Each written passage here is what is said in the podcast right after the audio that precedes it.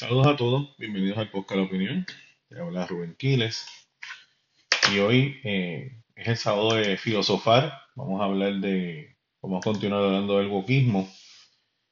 Y ya básicamente de lo que vamos a hablar es de las cosas a favor, las cosas en contra, tratar de volver nuevamente a, a reformular qué es el wokismo, de dónde proviene y todas las, y todas las demás cosas. Este, para así entonces darle punto final a toda esta conversación que hemos tenido acerca del, del wokismo. Este, es un tema bien interesante. Yo les recomiendo que, porque yo lo voy a hacer, que continúe investigando, viendo la gente que está a favor del, wokismo, la gente que está en contra del wokismo, es bien interesante los puntos de vista de ambas, de ambas este, facciones. El wokismo es un movimiento que yo encuentro que es radical. No es este conservador, no es este eh, regulado, no tiene un middle ground, como dicen los americanos, ¿verdad? Es un, es un punto al otro lado del espectro, es radical, este, y precisamente yo creo que la sociedad, la sociedad por lo menos estadounidense, que es en la que vivo, eh, no sé si está sucediendo en otras partes del mundo, pero poco a poco el centro se está borrando y, y, nos estamos tornando más hacia un, un, eh, ambos movimientos, tanto el, movimiento conservador como el movimiento wokista, ambos, de izquierda a derecha, se están moviendo bien radicalmente a los extremos. Esos movimientos a los extremos nunca son buenos porque no, no encontramos armonía. La armonía es cuando llegamos al centro. Y yo sé que hay personas que no les gusta el centro, hay personas que pues les gusta el radicalismo, ¿verdad? Pero cuando desaparece ese centro, de ahí viene la guerra. Porque, ¿por qué viene la guerra? Pues la guerra viene porque no hay una, no hay una forma, no hay una forma en que nos pongamos de acuerdo. ¿Me entiendes? Entonces, pues como no hay una forma de ponernos de acuerdo, como cada, cada facción quiere algo radical, pues hay veces que no hay otra forma, que uno tiene que coger y ponerse a matar gente por, ¿verdad? Porque, porque tu, tu idea no, no es la que, la que prevalece, pero el que quiere irse una guerra por eso, pues en la guerra se pierde mucho. Se pierde primero negocios, porque tú estás, este, tienes que parar toda la dinámica económica porque estás en, en guerra. Este, rutas comerciales se tienen que detener, todo el, el- proceso de, eh, proceso, mira cómo, me- imagínense cómo es tu cráneo ahora mismo, ¿me entiendes? O sea que no es, no es como que tan sencillo una guerra. El peligro también que una guerra en estos días debe ser la cosa más peligrosa que hay, que ha habido en toda la historia de la especie humana. Porque ahora con, lo- con los equipos y los equipos militares que se tienen, imagínate Estados Unidos una guerra porque, porque dos facciones no se pudieron, no se pusieron de- no se pudieron poner de acuerdo en cuanto a unas cuestiones de derechos civiles. ¿Entiendes? La destrucción y todos los años en que se edificó algo se destruya porque simplemente nadie quiso ceder y nadie quiso permitir que cada facción viva en su propio espacio. Son cosas peligrosas, ¿verdad? Hay cosas que yo puedo, puedo encontrar positivas del wokismo y obviamente eh, en un principio, por allá los liberales del, al principio del siglo pasado, eh, se buscaba este, reafirmar y, y- y- y- cuidar, ¿verdad? Este, las minorías, este, cuidar este, las clases trabajadoras, etcétera. Pero ya cuando nos vamos al- a los movimientos de, los movimientos del liberalismo de izquierda de estos días, en principio se busca una igualdad entre las personas, entre todos los seres humanos que viven en el planeta, sin importar la raza, el género, eh, su sexualidad, etcétera. Lo que se buscaba era este, defender los derechos civiles de las personas y residentes de un país y que esos derechos civiles sean aplicados. Como usted sabe, nosotros tenemos la Constitución de los Estados Unidos y así sucesivamente muchas constituciones en los estados, incluyendo Puerto Rico, tiene una carta de derechos. Son unas cosas básicas que todo ciudadano tiene derecho a vivir dentro de ese, dentro de ese sistema llamado Estados Unidos. ¿Okay? No, todos no todos los mismos derechos. Por ejemplo, los derechos de la Carta este, de Derechos de los Estados Unidos no necesariamente son derechos que tú puedes aplicar en otras partes del mundo. Eso es solamente de Estados Unidos, no solamente no, no de otras partes del mundo. Eh, dentro del wokismo, pues yo creo que también ha sido fantástico la revisión que se ha hecho de eventos históricos. Eso, eso yo lo he visto con, muy positivo, ¿verdad? Que, que, se, que, se, que, se vuelva, que se vuelva nuevamente a la historia y se revise, porque la historia muchas veces no es hecha por, por la gente, ¿verdad? Este, hay una, está la, la super macro historia, pero cuando tú investigas la historia, antes la historia era solamente hablar de los grandes generales, ¿me entiendes? Entonces, con el pasar del tiempo, pues nos vamos, nos vamos yendo a muchas vertientes para estudiar lo que es la historia. Entonces, cuando tú vienes a ver historia, historia puede ser la historia de la moda, la historia de la comida, la historia del deporte, ¿me entiendes?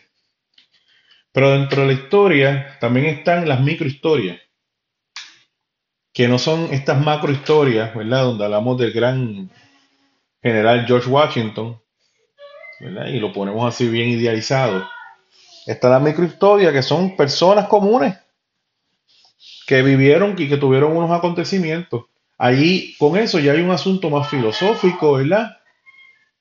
Si la vida de ese hombre merece ser inmortalizada a través de un relato histórico y esas son las cosas, ¿verdad? Que, se deben analizar. Eh, mi historia merece que, ¿verdad? ¿Qué yo hice para que para ser inmortalizado a través de los siglos con un buen relato que corre a travez de las generaciones, como en el caso de Aquiles? Todos nos vamos a recordar de Aquiles porque fue el que venció a Héctor y la razón por la cual Aquiles va a la guerra precisamente por el ofrecimiento y lo que le dice este eh, Ulises, Odiseo, que si tú participas de esta guerra, tú vas a ser recortado a lo largo de, de todos los siglos. Y es verdad. ¿De quién yo hablo ahora mismo? Gracias. él logró el punto. no es inmortal. Yo sigo hablando de Aquiles. Y estamos en el año 2023.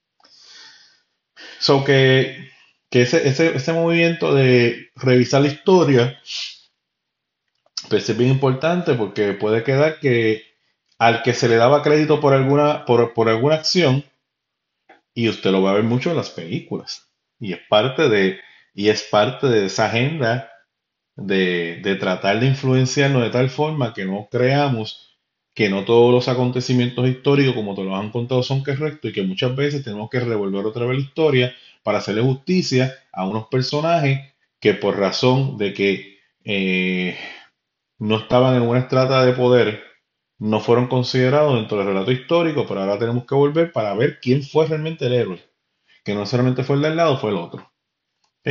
Por mucho tiempo se, dijo que la evolución de la esclavitud era por Abraham Lincoln. Entonces los afroamericanos dijeron, espérate una cosa, ustedes están diciendo que los blancos fueron los que nos soltaron. No, espérate, espérate, espérate. Mira, hay unos ciertos personajes en la, historia de Estados Unidos que se movieron. Esto no es como que nosotros esperamos a que ustedes nos... No, no. Hay unos personajes que se movieron y nos ayudaron. Así que es importante para mí, dentro de este movimiento wokismo, este, ese, esa revisión histórica yo creo que es muy importante. La otra cosa importante, yo, yo, yo creo, es el rescate de la mujer. Pues, yo creo que para mí es bien importante que, se reafirme la imagen de la mujer. A mí me gusta, o sea, cuando, cuando hablamos de, ¿cómo te explico? Este, por ejemplo, yo estaba viendo los Ninja Turtles, las nuevas ediciones que vienen. Entonces, en esa Ninja Turtle, April, que era la, reportera, que era bien bonita, una coloradita bien bonita. Y pues, me recuerdo cuando chiquito, pues veía la serie, pero me gustaba ver a April porque era bonita y me gustaba.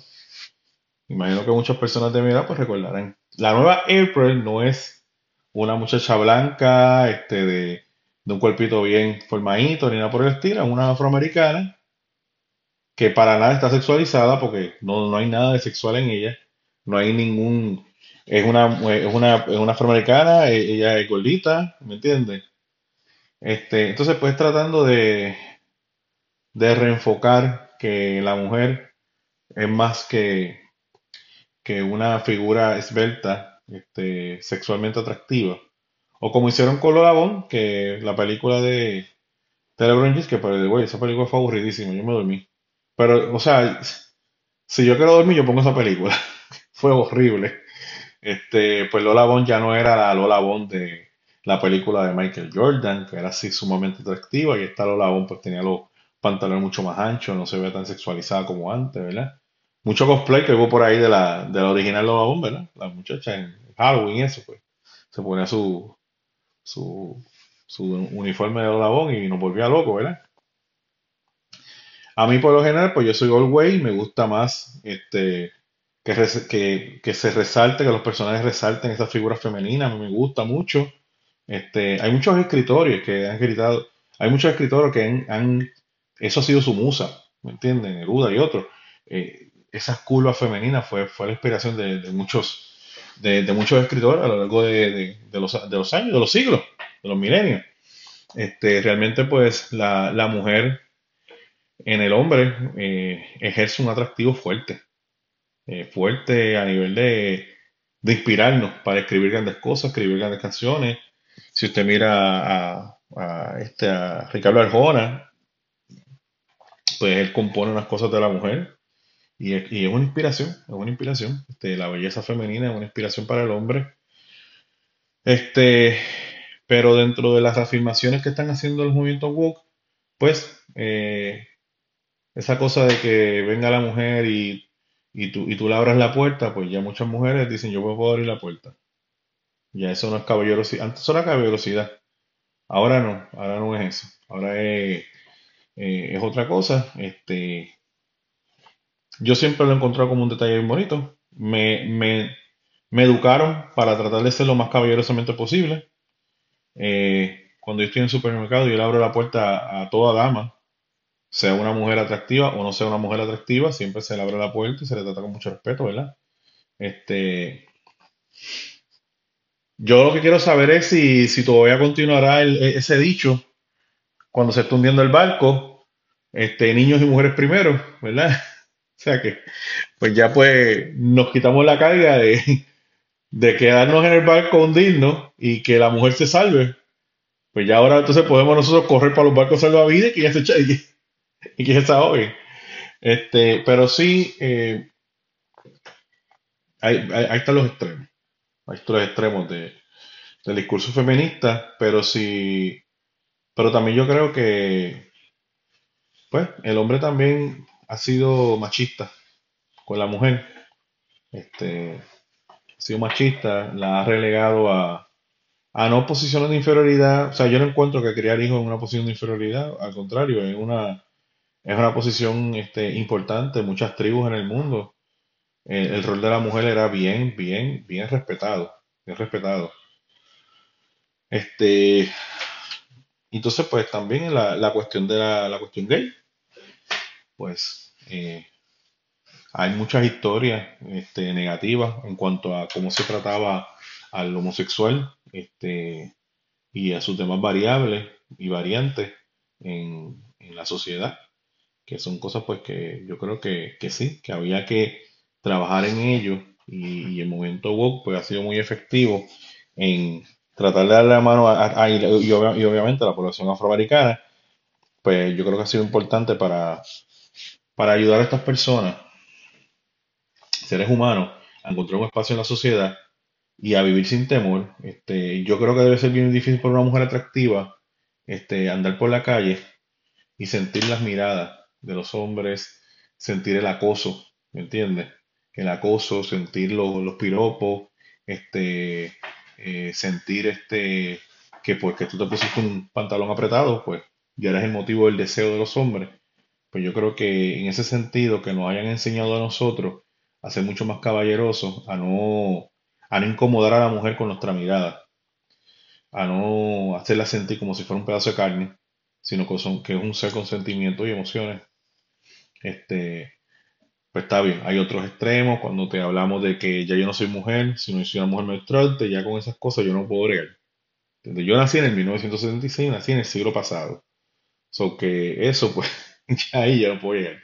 Eso va a ser difícil este, comprenderlo. Yo creo que yo creo que hay unas particularidades dentro de la mujer que la hacen única.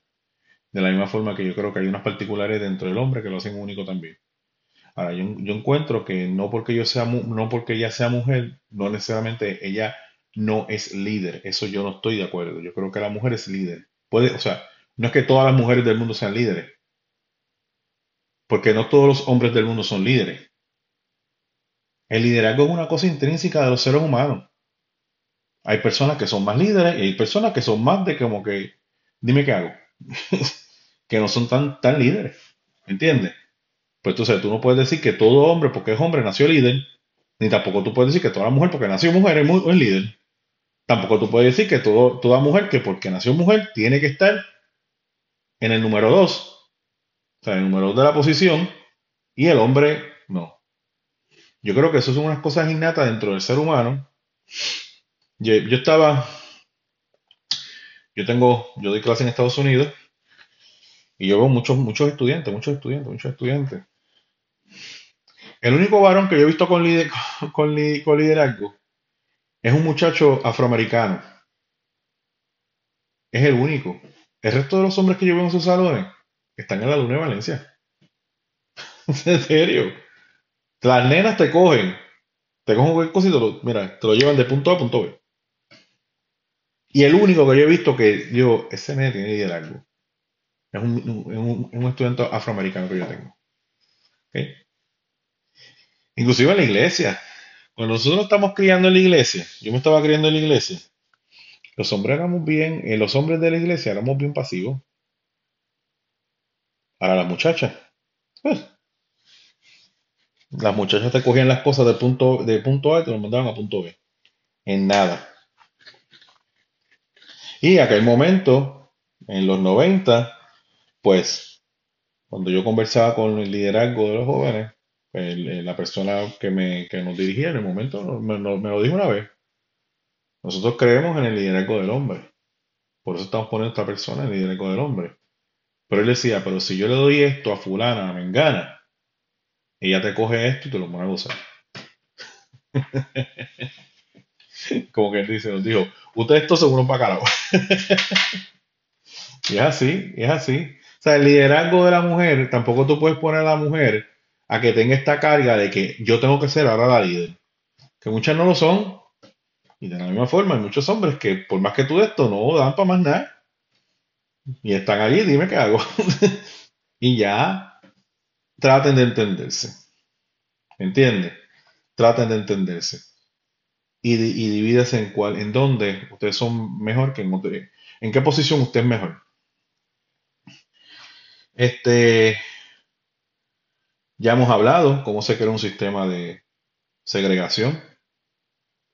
¿Entiendes? En Estados Unidos. O sea, nosotros nos asustamos por las cosas que hacen los, woke, pero es porque no vivimos lo que fueron las leyes Jim Crow. Eso nadie lo vivió. O sea, yo no las viví. Esa ley empieza, dejó efecto, eh, eh, quedó sin efecto en el 65. Yo nací en el 76, son como casi 11 años después de que yo hubiese nacido. Por lo tanto, nosotros no sabemos la magnitud de esa ley. Y además yo viví en Puerto Rico, yo nunca vi eso. ¿Ok? Tú sabes, es un sistema, un sistema de segregación. Segregation. Y habían legisladores en Estados Unidos que eran segregacionistas. ¿Sí? Así es la palabra, segregacionistas. Que, o sea que, pues, son cosas que nosotros no vimos. Ahora, si nos vamos a repasar lo, que hemos estudiado hasta ahora, muchos, eh, eh, esto es un punto bien importante, los liberales modernistas son exsoviéticos que emigran a Estados Unidos a principios del siglo pasado. Entonces, a veces nosotros como que nos confundimos y decimos que lo que vemos de liberalismo en Estados Unidos de izquierda, eso viene por la Unión Soviética. Y según Kaufman, no. Según Kaufman, no.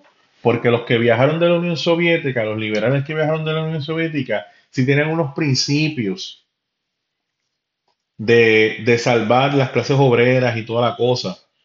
Pero ellos, ellos estaban apartados de Karl Marx. Ellos más bien querían esa, de, esa revolución del proletariado y esas cosas. Estos liberales de izquierda no. Ellos querían, ellos querían disfrutar de la vida, de la vida banal. ellos querían tomarse su roncito y andar por ahí en una vida de bohemio y seguir haciendo su arte. Es más, ellos sentían mucha más armonía con las ideas de Freud que con las ideas de Karl Marx. ¿Sabes? Que Freud fue el padre de la, es el padre de la psicología moderna. Ahora, con ellos llegó los primeros atisbos de la, de la cultura de la cancelación. Se acallaban los debates en aquel momento diciéndole a las personas burgueses, racistas, burgueses, fascistas y racistas. Y muchos eh, pensadores de aquella época y arquitectos como George Webster, no me acuerdo ahora el nombre, se me escapó el nombre, no lo noté aquí, este, recibieron, recibieron duras críticas. Este, se les dijo fascistas, se les dijo burgueses, se les dijo este, racista también. Y ya con eso entonces por ahí empieza la, la cultura de la consolación. Eh, no siempre, para estar claro, no siempre en las filas de la, eh, del liberalismo de izquierda, cabe, cabe, aclarar, hay dos tipos de liberalismo en Estados Unidos. Está el de derecha y está el de la izquierda. El de derecha va a creer en control del arma y va a tener un, va a tener un sentimiento antigubernamental basado en, en el Don't Tread of Me. ¿okay? Esa es la banderita de la culebrita de esos que viene. ¿okay? El liberalismo de izquierda, pues viene de la tradición de William Penn, de la tolerancia y del deísmo. De ahí que viene. Pues entonces, no siempre en las filas modernistas hubo un apego a la migración. Luego, al pasar de los años, los modernistas entendieron que estos europeos que venían, venían con unas, con unas, con unas, este, unas ideas que podían ser utilizadas dentro de lo que es Estados Unidos para tratar de que Estados Unidos fuera una nación mucho más cosmopolita. Estados Unidos, de lo que nosotros conocemos, ese 1900, 1920, 30, 40, son es una sociedad estadounidense con unas fuertes bases puritanas. A lo mejor mucho más modernismo, ¿verdad? Pero viene con unas fuertes bases eh, culturales, morales, basados en la moral de los puritanos.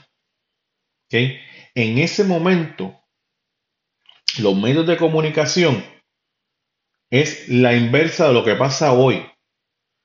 En ese momento, los medios de comunicación están a favor de la cultura puritana blanca de aquellos días. ¿okay? Por ejemplo, hay unas series que en el día de hoy, que el día de hoy dan, que jamás y nunca se iban a poder dar en aquellos años. Por ejemplo, la serie de Mary with Children, en los 20, en los 30, hubiese sido impensable. Jamás y nunca. ¿Por qué? Porque eso no, ese no es el, ese no, ese, ese, esa serie no va dentro de la corriente de la construcción cultural que, lo, que, que, que la moral puritana quería poner en Estados Unidos. Si eso es bueno o es malo, pues todo depende de cómo tú, cómo tú quieras ver la cosa. ¿Entiendes? ¿Sabes? Yo creo que hay unos extremos. Tanto en aquella época había unos extremos como en esta. Hay otros extremos. Este. That Know Best. O Best Know. No sé cómo ponerlo. Un programa de aquellos días donde el papá era el centro de la serie y el papá era el que sabía todas las cosas. Entonces no tiene, no tienen los papás de hoy, que los papás de hoy siempre son tontos, se les olvidan las cosas, son descuidados, no saben dónde están sus hijos, no saben las fechas de cumpleaños de los hijos, no saben la fecha de aniversario de las esposas, la esposa lo resuelve todo y el, y el papá es todo un bueno para nada. ¿Sabes? Ahora tú veías una, una, una familia como la familia Cosby, ¿verdad? Que ahora mismo pues el, el hombre está súper baneado por por los casos de violación. Pero, ¿qué presentaba la, la familia Cosby? Era un personaje totalmente distinto. Papá era un profesional. Papá atendía a sus hijos. Papá estaba pendiente a las cuestiones del hogar. Inspiró a sus hijos para que estudiaran. Mamá era otra profesional también. Son afroamericanos. A mí me encanta. Esa serie a mí me encanta. Tú sabes. Y es ese balance que yo quisiera que, que hubiese en la serie. Tú sabes, aquí no es que tú pongas al hombre como el más inteligente y la mujer bruta, o a la mujer súper inteligente y el hombre bruto. Es que hay un balance porque las familias, todos, tú sabes, los hombres tenemos nuestros, nuestros, nuestros pros y nuestros contras. De la misma forma, la mujer tiene sus pros y sus contras. La mujer, la mujer es sumamente emocional, no importa que sea, no importa cómo sea. Es emocional. Piensa de otra forma distinta y ve la, la vida de manera totalmente distinta. Y eso es lo que, eso es lo que a la mujer le, puede, le, debe enorgullecer de ella ser mujer. Pero entonces vienen, eh, vinieron otros personajes, como la familia Simpson, que, que tú tienes Homero, que es un, un, trabajo de, la clase media, totalmente tonto, total y completamente tonto, y tuviste una mujer que está dentro de unas problemáticas emocionales, bregando con los hijos, bregando con las locaras de Homero, ¿verdad? Y ella pues siempre se vio como una mujer mucho más inteligente, pero pues lamentablemente se enamoró de un idiota. Y Homero un idiota.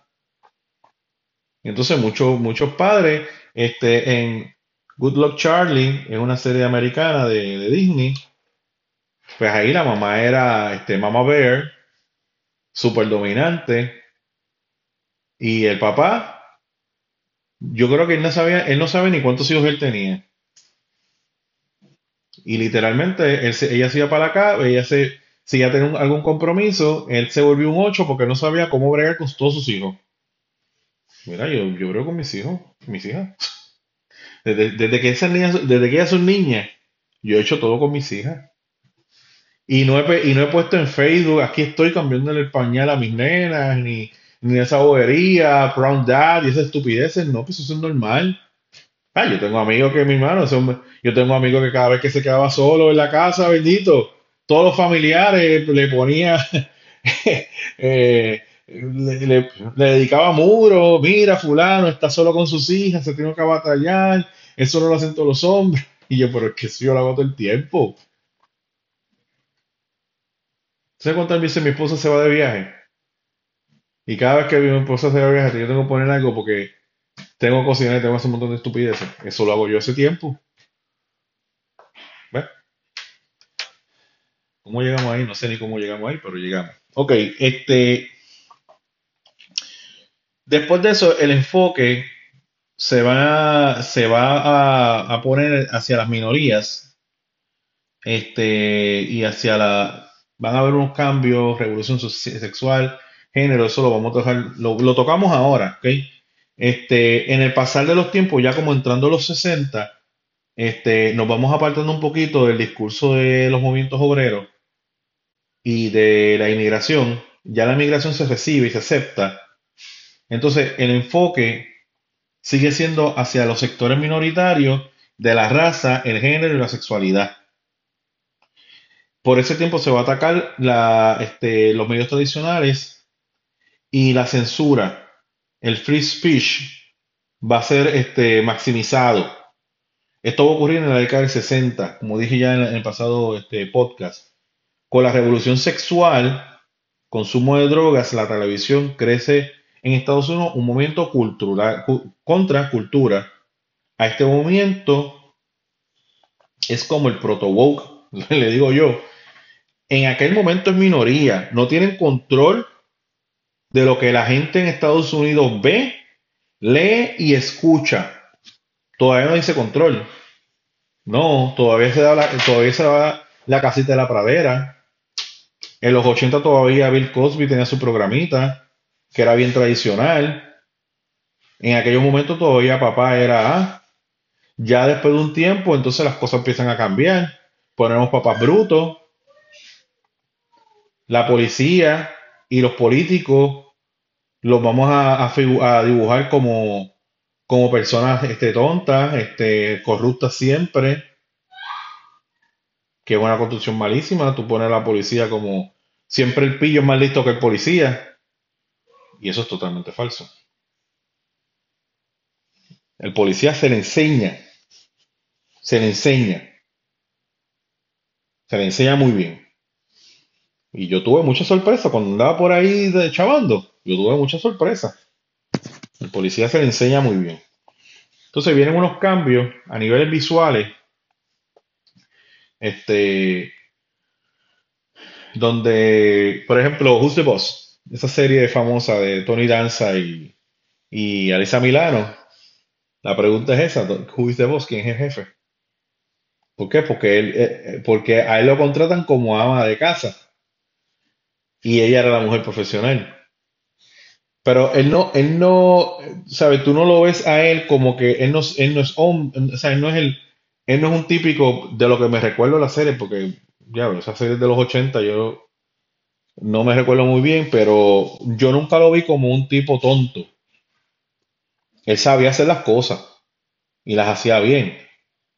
Lo que pasa es que la mujer era, la mujer era una, una este, super empresaria y él, pues, era el amado de casa y después eso, eso se va transformando el personaje.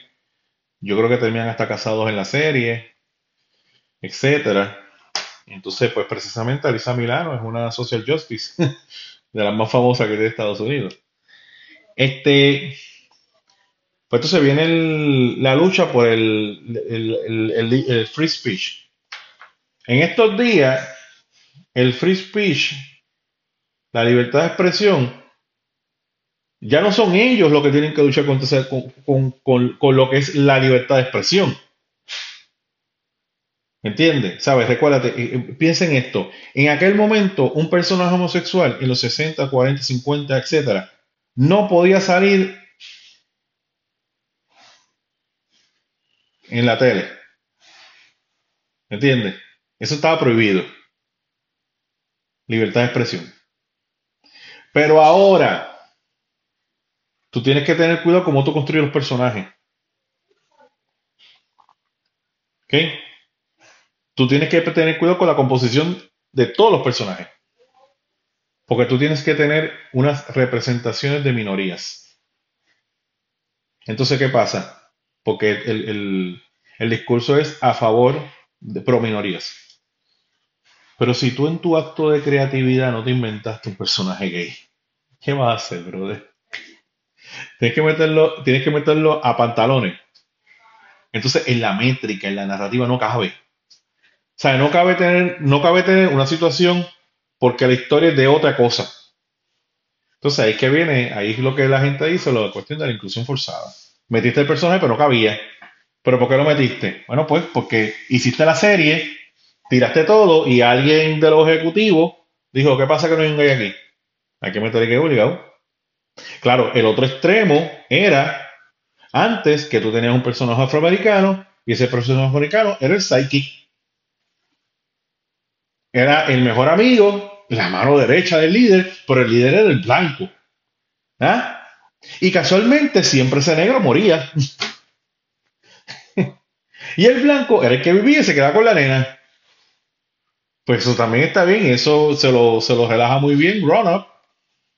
Cuando Chris Rock y el otro personaje, que eran dos afroamericanos, discuten diciendo, yo soy el negro de este pueblo. No, no, yo soy el negro de este pueblo. No, no, cuando yo entro a, los comercios, la gente se embarra del miedo porque ve que entra un negro. ¿Ves? Y eso pues está relajando esa situación de que nuevamente, por la inclusión forzada de poner afroamericanos a la brava, dentro de unos programas, pues tú no creaste personajes que verdaderamente le dieran honor a lo que es afroamericano, simplemente pues, pues yo tengo que cumplir. Y cumplir es que, es que dentro de esa matrícula de, personajes, si son cinco, creo que era una tercera parte o una segunda, no, cuarto, no, no me acuerdo cuánto, tiene que ser negro. Pues yo voy a poner un negro, pero el personaje de ese negro es un Vintrilli. Ese negro es el mejor amigo. She's All That. Esa película es del, como del año 2000. Freddie Prinze Jr. es el galán. Chris Walker es la contraparte, ¿verdad? El malo. un rubio de ojos azules, el otro es un hombre de pelo negro blanco, y hay un personaje afroamericano que, pues, no, ni me sé el nombre de él, es Silent Monk. ¿Me entiendes? Entonces, cuando tú vienes a ver, pues, pues, ¿qué tenemos? Pues tenemos eso mismo. Tú sabes. Eh, que la, la, tele, que era lo que estaba diciendo, el, el televisor ahora eh, condiciona el free speech. Porque ya tú no puedes decir las cosas como las decía antes.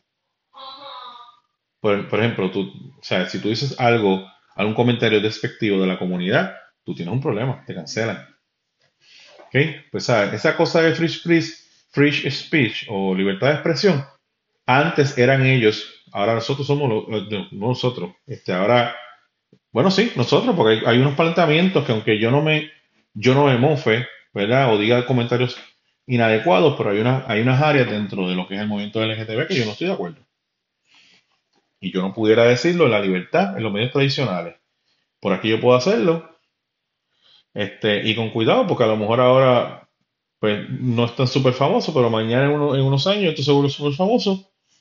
Y pueden sacar algún tipo de, podcast y dar y, ponerse una queja y tener una queja ya en Spotify que mi, que mi, que mi podcast puede incitar odio y todas las demás cosas. ¿Sí? Este, la raza, el género la sexualidad desplazan las categorías de las clases trabajadoras. Yo pienso que eso es súper brillante. Porque, ¿qué hizo el capital? Porque yo, creo que, yo, yo, lo que creo es que aquí, aquí todo, todo lo que se está buscando es la forma de, la forma de producción. ¿Me entiendes? Aquí lo que se quiere cambiar es la forma de producción y cómo nosotros interactuamos unos con otros. ¿Me entiendes? Entonces, ¿qué pasa? En su momento, las categorías importantes y las más abarcadoras, como dije, era la clase trabajadora. Pero ¿qué pasa? Cuando a un trabajador que cobraba 3.50 la hora, tú le subes el sueldo a 10 o a 15 dólares la hora y le pones este, beneficios como plan médico y todos los beneficios que puede recibir un empleado, ese, ese trabajador pierde el apego a las causas, a las causas, entonces deja de, de ser tu soldado. ¿Me entiendes? Deja de, de ser tu soldado. Entonces, por lo tanto, la categoría de la raza, el género y la sexualidad es algo que nunca desaparece. Porque tú puedes ser el más grande trabajador, pero si eres negro, es negro. Y tienes problemas que resolver. Lo mismo, si tu género, ¿verdad? Eh, mujer, pues tú vas a seguir siendo mujer. Por más que te suban el suelo, tú sigues siendo mujer. Y tú vas a encontrar que hay unas situaciones con las cuales se tiene que agregar. Este, y yo, yo lo que veo es como que siempre hay que buscar algo. Cuando veo estos grupos, siempre es como que hay que buscar algo que cree la contienda, que cree la cuestión. Mira, acá, allá en Puerto Rico eh, un personaje que se llama María Chusema, el nombre ya no me recuerdo, pero es María Chusema. Allá la cancelaron, ¿por qué? Porque ella quería eh, ir a una feria de, de, eh, de libros afrontillanos y leerlo a los nenes. Digo, para mí eso es bien normal. Pero alguien dijo, no, eso no puede pasar. ¿Por qué? Porque ella no es, ella no es afrontillana, ella es blanca. Y ella no va a entender la esencia del libro porque ella no es negra. Yo lo encontré bien estúpido. Porque yo dije, bueno, ella es. Ella es puertorriqueña. Sí, pues ella es negra. Porque a menos que sea un buen, navito que ellos cuidan la, raza, el resto de nosotros, nosotros somos negros.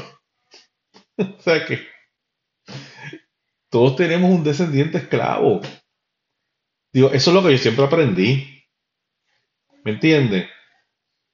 Eso es lo que yo aprendí. Que si hay blancos en Puerto Rico, hay unos blancos. Hay un tipo que son bien blancos. Que tal vez no tengan un afroamericano en su familia. Y si lo tienen, lo tienen bien lejano. ¿Entiendes? Tú ves esos Hernández Colón, papi, esos tipos blanquitos.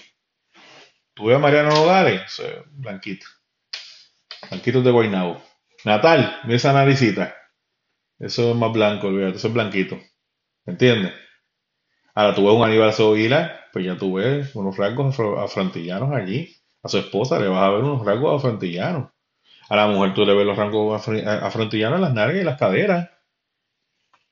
Mira las americanas, las americanas son como tal de planchar. Son como magas, nada por aquí, nada por allá. ¿verdad? Pero en el caso de la mujer afroamericana, que he visto aquí, son voluptuosas. Y esa cosa voluptuosa, eso pasó a nuestra hermosa mujer puertorriqueña. Tiene lo mejor de dos mundos. Este, pues yo creo que, así que las categorías de la raza, el género y la sexualidad van a ser categorías mucho más abarcadoras y van a, y van a provocar que haya una mayor participación de personas. Por ejemplo, eh, cuando tú tocas eh, en la cuestión ambiental, pues la cuestión ambiental es una cosa, ¿verdad? Este, que abarca eh, mucho.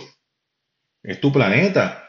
Es como con Puerto Rico trataron de, de utilizar la Luma para conseguir ese número de personas que fueran a la casa, a, la fortaleza y votar al gobernador y fuera Luma y fuera y fuera Pierluisi, fuera Luma, pero no se, no se logró alcanzar porque no logró, no fue un discurso, no fue una, una problemática lo suficientemente fuerte para sacar a la gente a la calle a votar y por eso que ya no, ya ese tipo de manifestaciones, entonces ellos, eh, eh, las manifestaciones eran como que no nos vamos a ir de aquí hasta que Luma se vaya y no nos vamos aquí, sea, uno unos, unos statements eh, radicales para que entonces la gente diga, entonces nunca, brother. Ya no hacen más manifestaciones, ya están tranquilos, ya están ahora con las cosas del ambiente. Entonces, como son siempre las mismas personas, siempre son las mismas personas, pues llega un momento que un profesor nos dijo a nosotros que cuando se le habló a Mario Gracia se podía nuevamente restablecer un sistema como el que había antes de, de la cuestión de luchas armadas, y eso es bien difícil. Porque eso es una organización extremadamente importante donde tienes que tener personas que verdaderamente estén súper extra mega comprometidas con la causa. Porque si no, ¿sabes? Si no, no vas a poder lograrlo. Por ejemplo, cada vez que una persona, por ejemplo, eh, hiciera algo en la calle, ¿verdad? Algún tipo de manifestación y a muchas manifestaciones fueran violentas, él decía, tú tienes que tener una persona que recoja a esa persona, lo lleve a la casa de otra persona y esa persona esté allí tres o cuatro meses viviendo hasta que se enfríe todo. Y el compromiso de esa persona es alimentar a esa persona mientras él está allí. ¿Ves? O sea, que son, son cosas. Que no requieren tiempo. Entonces, no sé si en Puerto Rico estén llegando a esos niveles, pero por el momento, pues, cuando vamos a la primera bomba, pues, nos daremos cuenta. Las antiguas, eh, las antiguas marxistas, los, los antiguos marxistas, van a abrazar el antiimperialismo, los derechos civiles de los negros el feminismo y la liberación gay. ¿El antiimperialismo tiene una justa causa? Yo creo que sí. Derechos civiles de los negros, también yo creo que sí. Feminismo, sí. Liberación gay, también. Son causas justas y que se tiene que ver con eso. Sí. Es misterioso que Herbert Marcuse él estuvo vivo desde 1898 hasta 79. Él nació en el año que nació Luis Muñoz Marín. Este, murió un año antes que Muñoz Marín. Marín murió en el 80.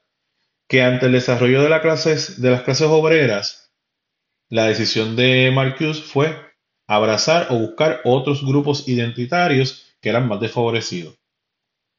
¿Qué puede ser esto? Bueno, que quería mantenerse en el rol de la palestra política que todavía no se había logrado el cambio que él quería dentro de lo que es el concepto de sociedad. Por eso entonces es que, es que él se mueve de las luchas obreras a otros sectores que están rezagados. Porque él empezó a mirar y él dijo, espérate, ya, ya aquí, ya yo no tengo espacio. Ya esta gente está muy feliz, no va a salir conmigo a, combatir. Porque están bien acomodados. Es lo que pasa con la estadidad en Puerto Rico y la independencia. La gente no te va a pedir nunca la independencia en Puerto Rico. Ellos pueden llegar tal vez a un Estado libre asociado y los más arriesgados a una libre asociación.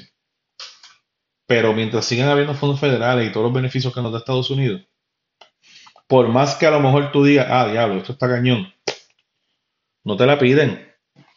Porque ellos dicen, ellos miran para el lado, ellos miran para allá, para el otro lado, y ellos miran que los barcos y las yolas, en vez de venir de Puerto Rico hacia la República Dominicana, vienen de la República Dominicana hacia Puerto Rico. Por lo menos la gente pobre. Y la gente que tiene dinero de Puerto Rico viaja a Estados Unidos, viaja, a la República Dominicana a hacer negocio. Pero cuando tú veas esa, tú sigas viendo esa relación, la gente ni loca te va a pedir una independencia. Las tensiones de la izquierda revolucionaria y, el liberalismo de izquierdas, eh, su moral va a girar ante tres enemigos fundamentales, que va a ser el racismo, el machismo y más tarde la homofobia. Los liberales de izquierda eh, se convirtieron de antimayoritarios a antiblancos. Eso es otra, otra de las realidades que presenta Kaufman en su libro y que viene el video de, de allá en el templo de Elfo. Hay unos libros que van a llegar como La fragilidad del hombre blanco, de Robin DiAngelo, La teoría de la raza de Noel Ignatieff. La raza es un constructo social. No tiene que ver nada con la realidad biológica. ¿Ok? Él pone un ejemplo de los irlandeses cuando llegaron a Estados Unidos, no fueron considerados blancos hasta que ellos empezaron a apoyar el racismo. Abolir la raza blanca es destruir el conjunto de privilegios que recibe una persona por ser blanca. Cuando tú ver, pues eso no es, no, no ¿sabe? Tiene sentido lo que le está diciendo. Eh, el marxismo es una cosa y el liberalismo de izquierda es otra en Estados Unidos.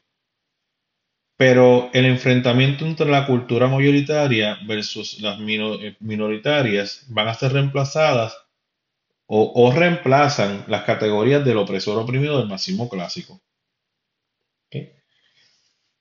Sigue siendo el mismo perro con otro collar. Sigue siendo el mismo perro con otro, con otro collar. Sigue, a lo mejor no son las ideas radicales del marxismo, es como pasa en, China. En China no está corriendo un, este super, esta mega marxismo. ¿Sabe? Hay una zona de libre comercio, pues sigue siendo la misma lucha de clase. Está allí, está presente. Lo que pasa es que hay unas mayorías que son unas clases y las minorías son otra clase. Pero eso va a ir cambiando porque el detalle es que mayoría, mayoría, no, la mayoría no es la clase que más dinero tiene. ¿Me entiende? La mayoría es las personas que tienen un conjunto de pensamientos que, que sustraen esos pensamientos de la moral de los peregrinos. O sea, e-, es, eso. Resumiendo, el wokismo actual es influenciado por teorías neomarxistas, pero que estas ideas llegan más tarde. ¿Saben? Ya había algo. Y ahora mismo a lo mejor nosotros, el, el wokismo se está alimentando de eso, de esas pasadas ideas neomarxistas, pero ya ellos tenían su, su cuestión, a lo mejor esas ideas neomarxistas quién sabe si cuando miraron lo que estaban haciendo los liberales, pues decimos, pues para estar al tanto y para meterle un poquito más de contenido filosófico y qué sé yo, pues te las brindo para que hagas algo con ellas. Hay unas características del movimiento woke que a mí me asustan y que no, no cuadro con ellas. Este movimiento en muchas formas aparece a las religiones fundamentalistas son descentralizadas y van a ocupar un terreno moral cultural. Es una realidad. Tiene unos parecidos a los puritanos, Waco, Texas. Esas cositas, pues, uno tiene que evaluarlas bien. Lo sorprendente es que este movimiento tiene profetas, según lo dice este Kaufman, hay un señor que se llama Ibrahim eh, X. Kendi, Tai Nehisi Coates, Robin DiAngelo, tiene una social warrior que son Alisa Milano, Sarah Young, hay unos filósofos que se llama eh, Judith Butler, Cornel West, que son personas que van a estar ahí dándole soporte ideológico al movimiento woke en Estados Unidos, este, promueven los espacios seguros, promueven unos códigos de expresión y ahí es donde empieza el peligro. Decirme a mí qué decir y qué yo pensar. A mí no me gusta mucho que me digan a mí qué pensar. Hay cosas que yo puedo aceptarlas y yo, la, yo las cedo. Pero hay otras cosas que no. O sea, que tú me digas a mí que si yo digo esto, tú me puedes... Que hay personas que proponen eso. Por ejemplo, si yo no utilizo los, los pronombres, los, los famosos pronombres, yo voy a tener un problema. Entonces yo pues en eso no, yo con eso pues no voy, tú sabes, este, si tú me dices a mí, óyeme, si a mí un estudiante me dice, eh, maestro, yo, yo soy transgénero, ¿me entiendes? Eh, y yo veo en la, hoja de asistencia que dice que él es eh, Mike, Miguel, Michael, y pues obviamente yo siempre he conocido que Michael es un nombre de, de hombre, ¿verdad? Pero si él me dice, mira, yo soy transgénero, yo no me quiero que me diga Michael, me llame Michelle. Yo no tengo problema. ¿Entiendes? Yo no tengo problema.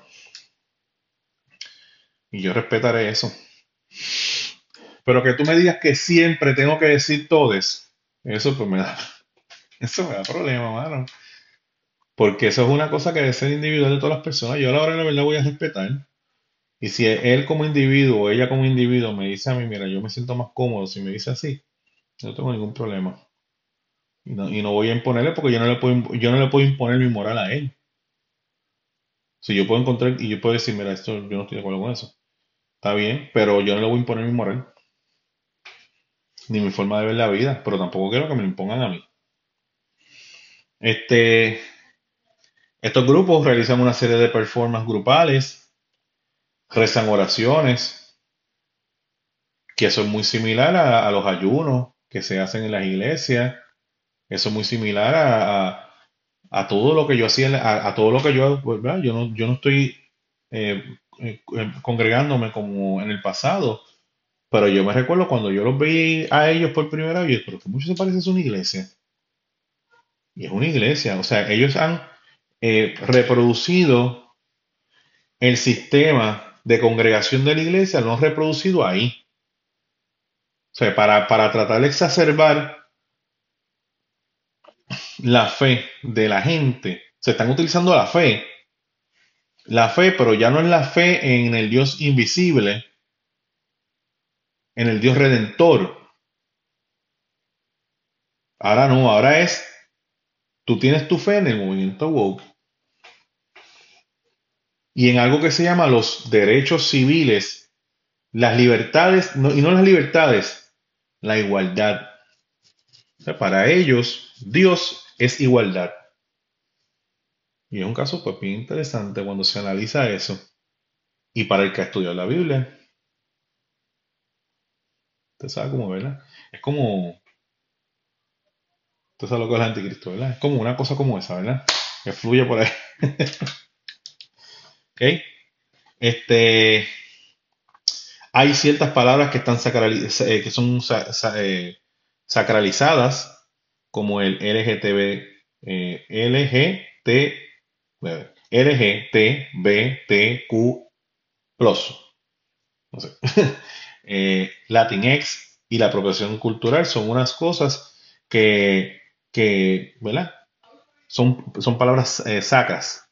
y no puedes, o sea, ya, ya, tú no puedes, y yo me recuerdo, wow, hace años atrás, eh, Josh McDowell hablaba de eso en los 90, me recuerdo.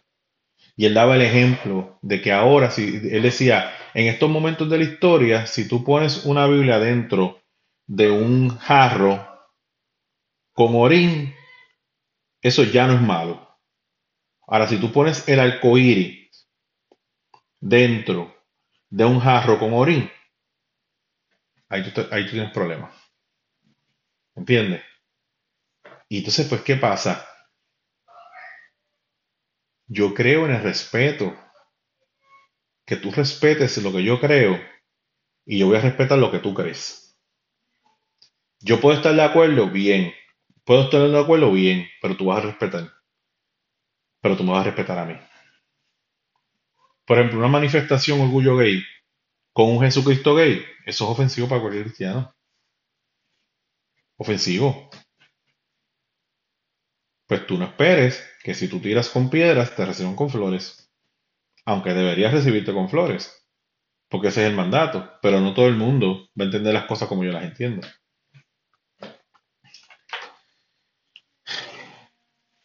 Como las religiones fundamentalistas, ellos son bastante intolerantes con las personas que no comulgan con sus ideas, de ahí que viene la cultura de la consolación, los escraches públicos, la quema de libros. ¿Usted se acuerda Footloose? Cuando en la escuela empezaron a quemar libros porque eran inmorales. ¿Se acuerda las crisis que, que, había con libros en las escuelas? Este, que tenían alto contenido sexual o un tema que no iba a favor de la cultura dominante. Pues ahora ellos están quemando libros.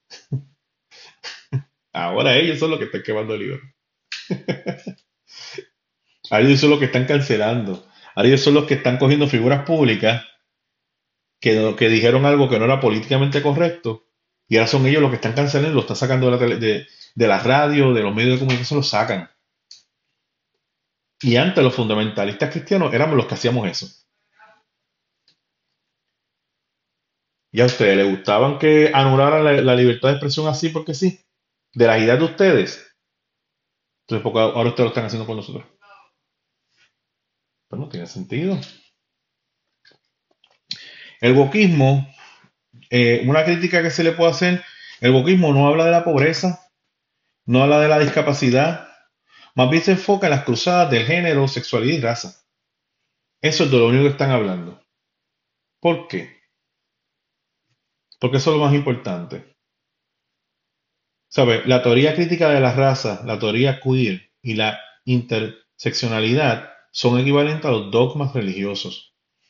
Hay unos escritores que se llama James Lindsay y Helen Pluckrose que describen eso y, se, de una forma u otra, pues, critican y atacan ese tipo de, teorías en The Cynical Theory. Ahí ellos hablan de eso. Como el, como la, como el protestantismo, eh, este movimiento despertar woke ha tenido diferentes despertares.